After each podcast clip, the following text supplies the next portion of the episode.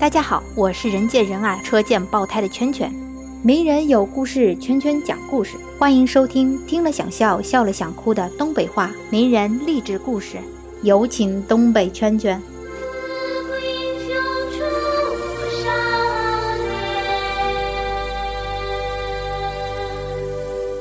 大家好呀，东北圈圈又来了。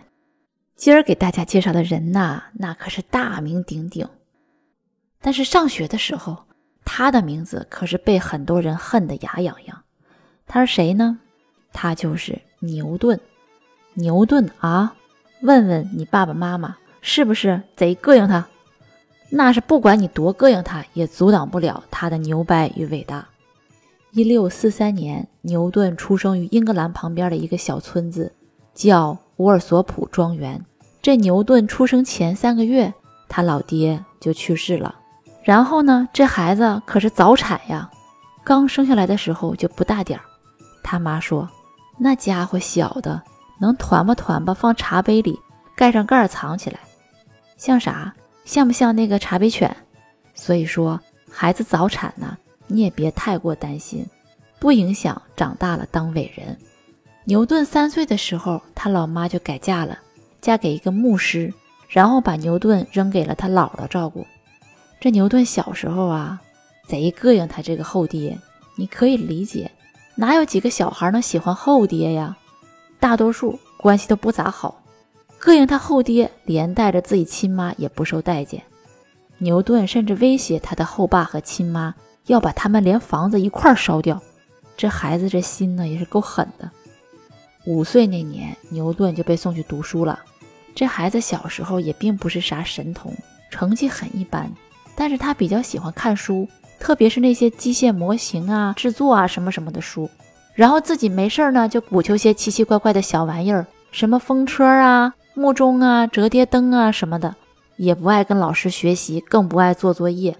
后来竟然就自己鼓求出一架磨坊的模型，然后这熊孩子抓了一只耗子，就绑在那个车轱辘上，然后再在车轱辘前面放上一粒玉米粒儿。那地方放的就是小耗子，想够还够不着。耗子想吃玉米呀，就不断的跑动，于是车轱辘就不停的转动。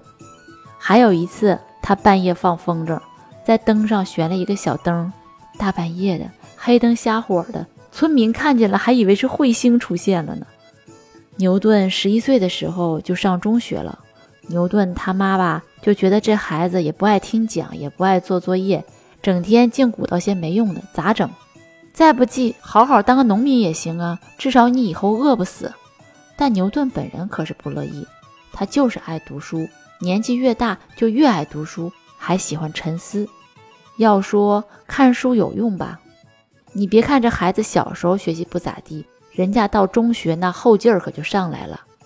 要不圈圈咋天天说你得给孩子多讲故事，让孩子爱上看书，爱看书的孩子。长大了，基本都不用咋操心。这牛顿在中学成绩就一下子很出众了。再后来，家里边越来越困难，牛顿他母亲就让他别上学了，在家干农活吧。你说这牛顿他妈吧，也真就是头发长见识短。你这要把孩子耽误了，那哪是耽误他他自己呀？那整不好耽误的就是全人类的发展呢。但是牛顿经常干活干一半就忘了。有一次。他舅舅让他去赶集买个东西，舅舅就不放心这孩子三心二意的，就偷偷跟踪着他。结果走一半，发现牛顿伸着腿儿往草地上一躺，正在聚精会神地钻研一个数学问题。看到孩子这样吧，这当舅舅的就不忍心了，就跟牛顿他妈说：“你快让牛顿回去复学吧，并鼓励牛顿上大学读书。”于是牛顿就又重新回到了学校。如饥似渴的鼓捣着他的各种小玩意儿。这上大学之前吧，还有个八卦，他处了个小对象，小姑娘呢挺漂亮的。牛顿年轻气盛，也挺喜欢这姑娘的。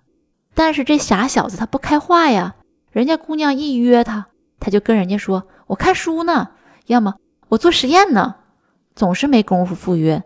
那时间长了，哪个姑娘能受得了啊？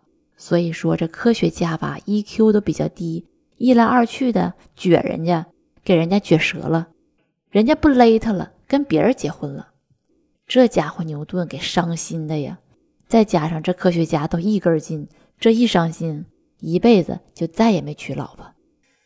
哎呀妈呀，这一段描述咋这么像圈圈家的小圈圈呢？是不是预示着小圈圈以后也能成为像牛顿那么伟大的科学家呢？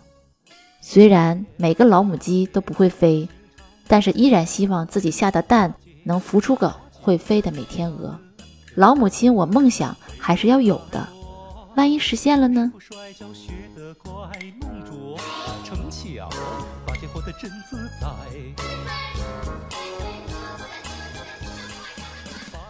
关注微信公众号“甜甜圈伐木累”，做有趣的爹妈，养会玩的娃。甜甜圈。Bye.